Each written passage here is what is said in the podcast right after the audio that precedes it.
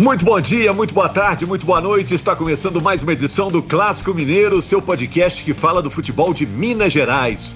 O que que bombou, o que que repercutiu, o que gerou muitos comentários do futebol mineiro nesta semana. Toda semana, jornalistas da Globo debatem os assuntos que bombaram durante a semana no GE, que é o nosso endereço, a nossa casa na internet. Hoje vamos falar dos seguintes assuntos. Matias Aracho, atacante do Racing. Vamos falar do Sampaoli, o técnico do Galo. Do Vídia do Boca, acusado de violência contra uma ex-namorada lá na Argentina, estaria voltando e agora saindo de novo dos planos do Atlético. Vamos falar dos técnicos que disseram não ao Cruzeiro. O presidente Sérgio Santos Rodrigues disse também que a situação do Cruzeiro é grave, vai ter que vender jogadores jovens sim. E vão falar também do Lisca, o técnico da equipe americana. A Laura Rezende, é jornalista, produtora do Clássico Mineiro, diz quem está conosco no debate de hoje. Alô, Laura, tudo bem? Ei, Rogério, tudo bem? Bom dia, boa tarde, boa noite para você que está ouvindo a gente no podcast. Hoje a gente está com um convidado que já está quase que participação cativa aqui no podcast, que é o Rodrigo Franco, e tem estreia também, Rogério. Hoje a Lohana Lima está com a gente, ela que está no GE. Globo, na nossa casa na internet, como diz você, participando do nosso podcast hoje. E os assuntos do dia, né, que a gente está gravando o podcast, a gente está gravando na quinta-feira, é o empate do Atlético com o Fluminense por um a um e essa procura do Cruzeiro pelo treinador. Imagino que vocês estão com as antenas ligadas, né? Lohana, Rodrigo, Laura, porque a qualquer momento pode ser anunciado o novo treinador do Cruzeiro, né? A qualquer momento, né, Rogério? A expectativa é grande porque o tempo vai passando e, como disse o próprio presidente Sérgio Santos Rodrigues, o tempo urge contra o Cruzeiro. Um prazer participar mais uma vez do podcast Mineiro. O Cruzeiro vive uma situação muito delicada. Se o Cruzeiro começar uma reação na próxima rodada para ele chegar à Série A no ano que vem, ele vai ter que fazer algo que nenhum clube conseguiu fazer até hoje. É uma reação que ninguém conseguiu fazer com a pontuação que o Cruzeiro tem atualmente. São 12 pontos da Série B do Campeonato Brasileiro.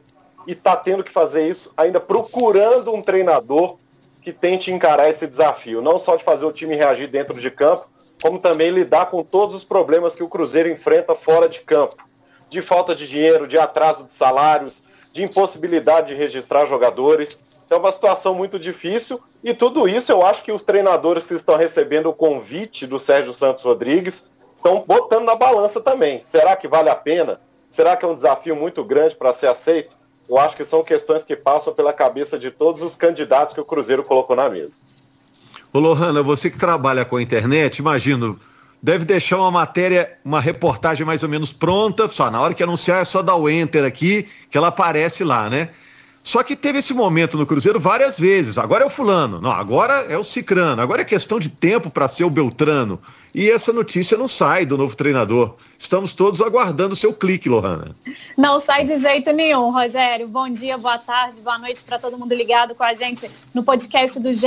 Sim, a gente vem acompanhando, né? É, são muitas apurações e em alguns momentos acho que a gente pode até definir, né, que Humberto Louser foi o que realmente chegou mais próximo, né? E aí, de fato, viu, Rogério, a gente já tinha a nota pronta, né? Porque tudo caminhava para que ele viesse para o Cruzeiro, deixasse a Chapecoense na boa campanha que a Chape vem fazendo na Série B do Campeonato Brasileiro. Vale lembrar que ela é vice-líder e com dois jogos a menos que o líder Cuiabá e o Humberto Louser, né, em uma reviravolta inexplicável, acabou permanecendo na Chapecoense e agora depois de, é, dessa negativa dele, Cruzeiro volta as atenções de novo para o mercado e tem aí nome que tinha perdido força, ganhando força novamente, que é o nome do Filipão.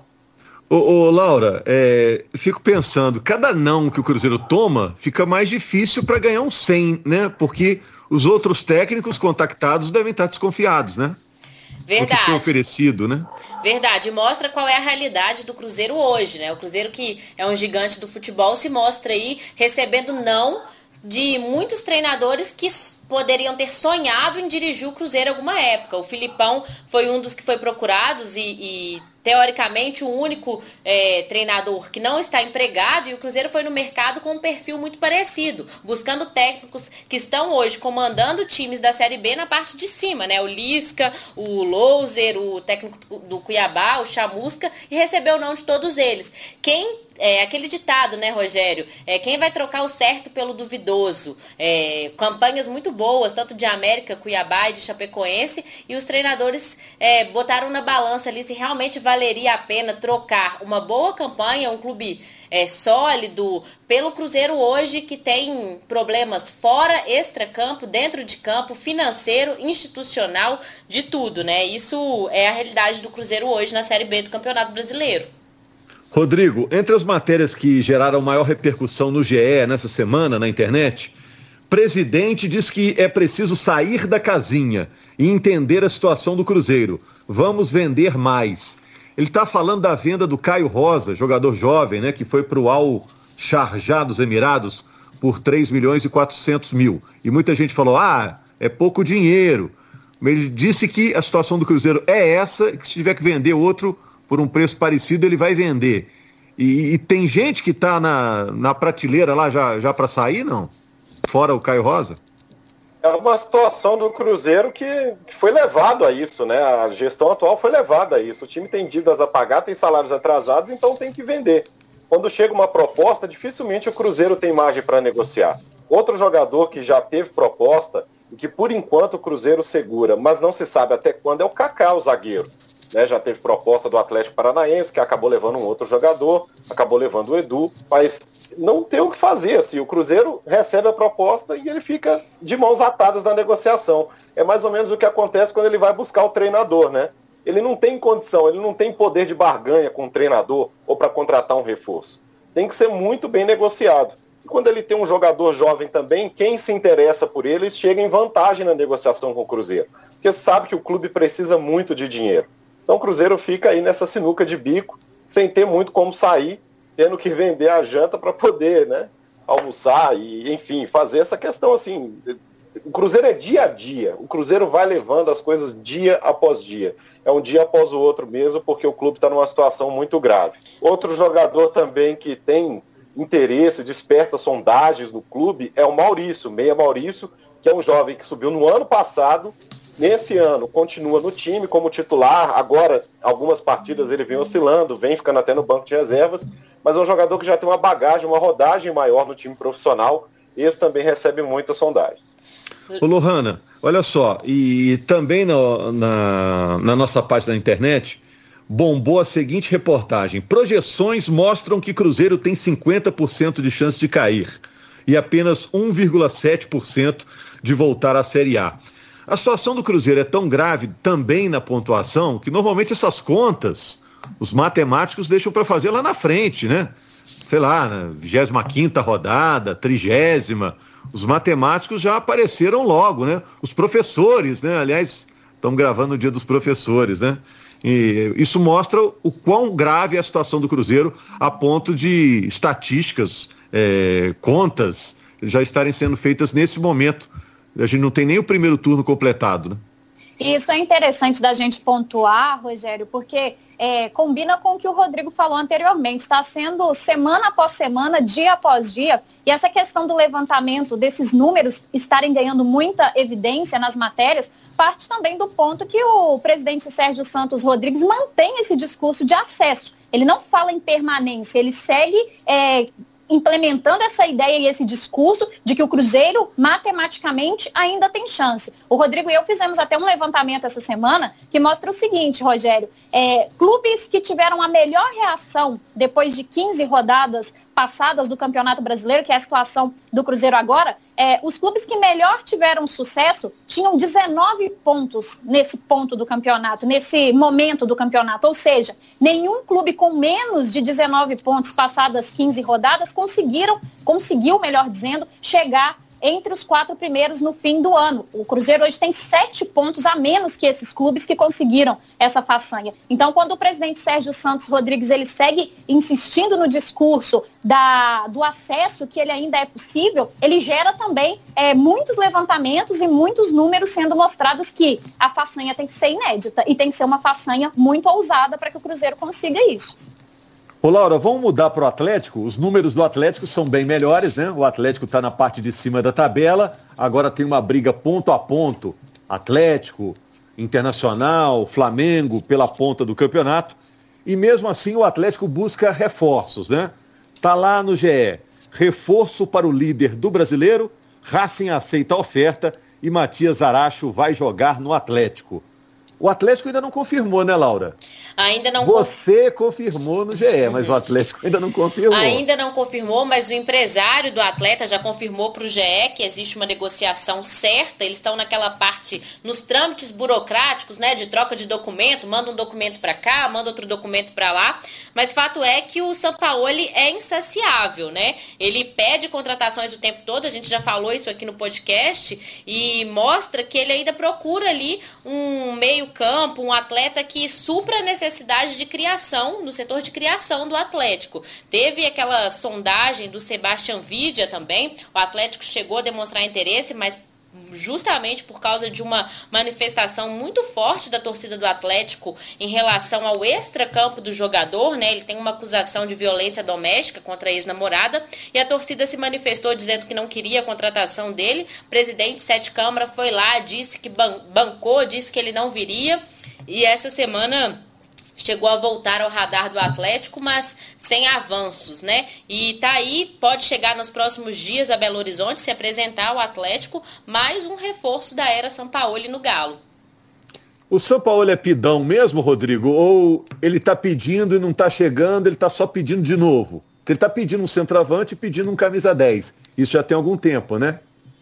Ele é pidão mesmo, viu, Rogério? Pidão mesmo. Inclusive, praxe no Atlético. Quando tem um tropeço, uma derrota, e agora no caso empate, né? O time empatou a primeira no Campeonato Brasileiro com o Fluminense, 1 a 1 ele costuma chegar bem cedo da cidade do Galo, já pegar o telefone e já ligar para o presidente dizendo que o time está precisando de mais reforços. Né? Já seriam 10 aí pedidos por ele, né? O Atlético contratou muitos jogadores nessa temporada, são muitos reforços, mas o São Paulo sempre enxerga que o time precisa melhorar. E aí ele não fala só de desempenho, né? É, é, recorrente isso nas entrevistas coletivas, ele sempre fala, o Atlético pode evoluir, o Atlético precisa melhorar. Só que no entendimento dele não é só em campo, não. Precisa de reforço para esse elenco que já está recheado de grandes, de bons jogadores. Tanto que tem jogadores que andaram desfalcando o Atlético por serem convocados para seleções, nas eliminatórias sul-americanas, mas ele quer mais jogadores sim. E no caso do Zaratio, muito elogiado pela imprensa argentina, né? E seria por uma questão específica e essa tem ficado mais clara nos jogos do Atlético. Quando o Natan não rende ou quando ele não pode jogar, quando ele encontra e propõe um substituto para essa posição, essa função que o Natan faz no time, ele tem tido dificuldade. Eu acho que o Zarate é uma tentativa de resolver esse problema específico do Atlético. Quando o Natan não rende, ou quando ele se cansa, ou quando ele está machucado, quem colocar naquela posição ali? Já tentou o Johan, não foi muito bem, e agora pode ser que seja o Zarate a solução que ele está buscando, para esse problema específico. Lembrando que o Atlético sofreu a perda do Diego Tardelli no início da, da temporada, né? Isso pode ser que fez com que o São Paulo quisesse mais um jogador, já que ele contava com o Diego Tardelli justamente para essa parte, essa função que faz e não há nem previsão do Diego Tardelli voltar a jogar, né? Só na próxima temporada, em 2021, segue fazendo tratamento. Uma pena ter machucado logo no início é, dessa temporada, não dessa temporada, mas pré, pós-pandemia, né? Num jogo é, treino contra o América e não, não jogou, não reestreou pelo Atlético ainda oficialmente esse ano. É, enquanto ele estiver pedindo um centroavante, todo lado dele, que acho que precisa também. Agora, Lohana, Sampaoli, hein? Assunto Sampaoli sempre rende no GE. Jorge Sampaoli vê primeiro tempo apagado e etapa final incrível em empate do Atlético. Foi isso mesmo no empate 1 a 1 com o Fluminense? O primeiro tempo foi muito ruim e o segundo tempo foi excepcional? É, o Sampaoli, ele costuma ser muito bom, realmente, na leitura de jogo. Não é aquele técnico que a gente chega para conversar e tá vendo um jogo totalmente diferente da maioria. E eu tô com ele sim, viu, Rogério? Realmente, um primeiro tempo em que o Atlético teve muita dificuldade, própria Arana, depois do jogo, falou sobre isso, sobre o fato de ter entrado no primeiro tempo, talvez numa marcha mais lenta, digamos assim. E na segunda etapa, não à toa, o Muriel, goleiro do Fluminense, foi eleito na nossa transmissão o craque do jogo, fez pelo menos três defesas importantes, uma finalização do Natan, uma finalização do Marrone, uma do Queno também, que poderiam ter dado números finais, números diferentes, melhor dizendo, é, para essa partida. Realmente um primeiro tempo diferente e o São Paulo ali é definido como um jogo de tempos distintos, né? E o Atlético, pelo que apresentou na segunda etapa, se não tivesse esbarrado na ótima atuação do Muriel, podia ter contado uma história diferente ontem no Mineirão. Lembrando, Rogério, que sem três jogadores que estavam nas suas seleções, vai ter esse retorno agora para a próxima rodada, sem o Júnior Alonso, sem o Savarino e sem o Alan Franco. E aí, nesses três jogos, o Atlético empatou um, perdeu um e venceu um. E vocês acham que a briga vai ficar entre esses três aí? Atlético, Inter, Flamengo? Tem mais gente para entrar nesse rolo aí? Eu acredito que a briga vai ser essa. Talvez, eu ainda, por mais que algumas pessoas sejam mais pessimistas em relação ao trabalho do Fernando Diniz, pelo tanto que há de oscilação também, eu colocaria o São Paulo nesse bolo, correndo mais por fora que o Internacional e que o Flamengo, mas para mim vai ficar entre os três. Esse Inter também, que em alguns momentos demonstrou muita oscilação com o próprio Cudê, né? E agora o Flamengo, pelo jeito, engrenou, né? E o Flamengo vai ser aí, para mim, um dos times que com certeza vai ficar no pé ali do São Paulo. A Lohane falou tudo, assim, era a ideia colocar o São Paulo nessa lista aí. Porque é, chama atenção, né, como que o Fernando Diniz sempre tem o trabalho elogiado, mas nem sempre entrega o resultado. Eu fico me perguntando se algum dia esse resultado não vai começar a chegar. Eu acho que o São Paulo tem um bom time. Talvez não tenha um elenco tão recheado quanto os outros concorrentes, mas eu acho que o São Paulo tem um time, um 11, que é capaz de brigar. Mostrou isso até naquele jogo contra o Atlético, que acabou sendo é, um jogo diferente ali, com decisão polêmica de arbitragem, né, que o Atlético acabou levando a melhor. Mas eu acho que o São Paulo já mostrou que tem bola para brigar pelo título. Talvez falta constância. Isso ainda também vale para o Fernando Diniz em termos de resultado. Ó, daqui a pouquinho vocês têm o desafio de eleger o personagem da semana no futebol mineiro. A gente já está quase terminando aqui. Mas o América joga nessa sexta-feira contra o Botafogo de Ribeirão Preto. Cruzeiro também joga na sexta contra o Juventude. Dois jogos pela Série B. E o Lisca acabou sendo notícia, né, Laura? O Lisca ficou no América, apesar de ter recebido uma sondagem do Cruzeiro é, agradeceu e tudo mais. Imagino que a cabeça dele deve ter rodado, né? Porque é uma oportunidade dirigir o Cruzeiro, botar no currículo. Mas o América está bem demais, está bem arrumadinho, né, Laura? Verdade, eu acho que pode ter pesado para o Lisca se permanecer no América justamente o trabalho que ele vem fazendo e a longo prazo, né? Visando o futuro. A América tem grandes chances de subir para a Série A esse ano. Ano passado bateu na trave, foi por muito pouco, merecia ter o acesso, até pela arrancada histórica que teve, né? A no início da Série B, estava na zona de rebaixamento e conseguiu uma sequência de jogos de vitórias muito boa. Mas eu acho que para o Lisca pesou justamente isso: esse acesso à Série A, a continuação até da Copa do Brasil. A, o América tem um jogo importantíssimo daqui duas semanas contra o Corinthians, pode chegar a uma fase inédita da Copa do Brasil, da competição, e o trabalho consolidado que ele tem feito no Coelho. Acho que o Lisca não quis trocar o certo pelo duvidoso, não, viu, Rogério? Você trocaria, Rogério? Rogério? Ah, não sei, viu? É, eu acho que eles têm informações até privilegiadas do momento do Cruzeiro, porque essas negociações do Cruzeiro com os treinadores não estão avançando, né? Tem a conversa, a conversa, a conversa, chega num ponto que o, que o cara desiste, cai fora, né? Então, eu acho que a, a situação do Cruzeiro é muito pior do que a própria imprensa consegue analisar, né? Olha só, é, personagem da semana, na opinião de vocês, quem que é o cara da semana aí no futebol mineiro? Batata quente para você, Rodrigo. personagem da semana. Rapaz, eu acho que o personagem da semana é o não.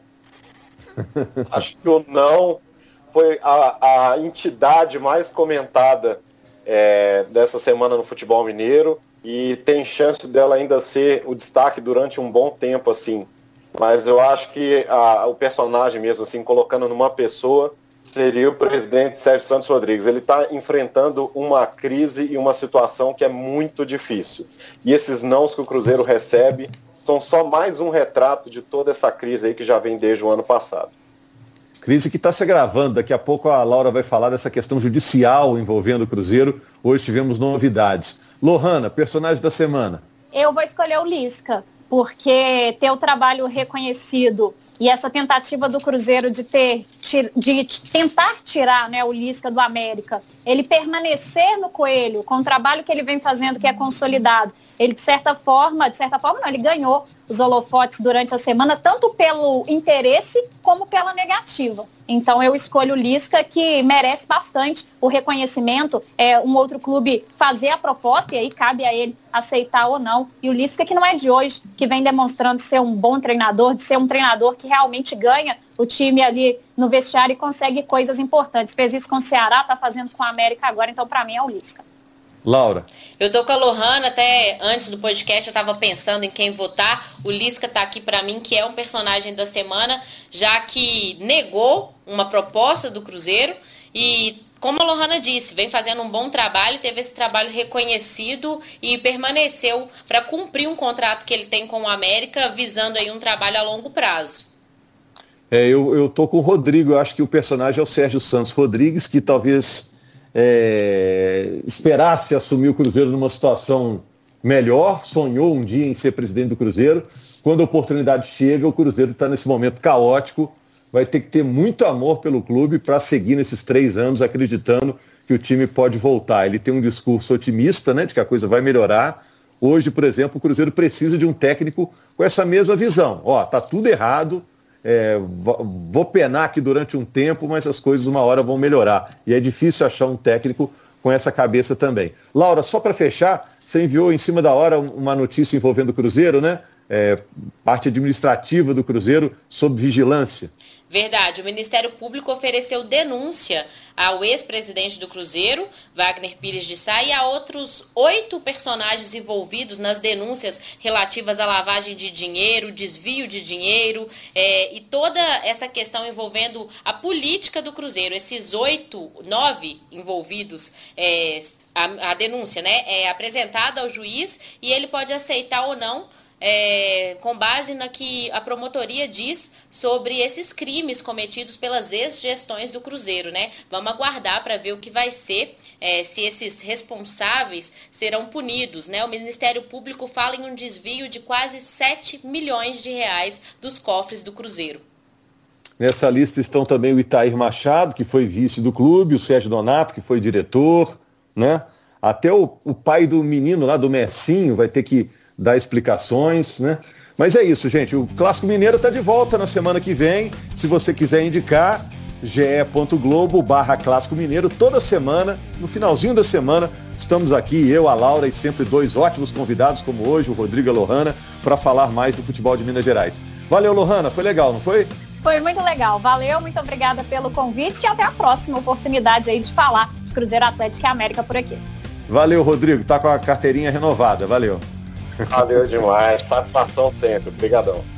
Obrigado, Laura. Obrigada. Tchau, pessoal. Obrigado a todos vocês. A gente está de volta na semana que vem.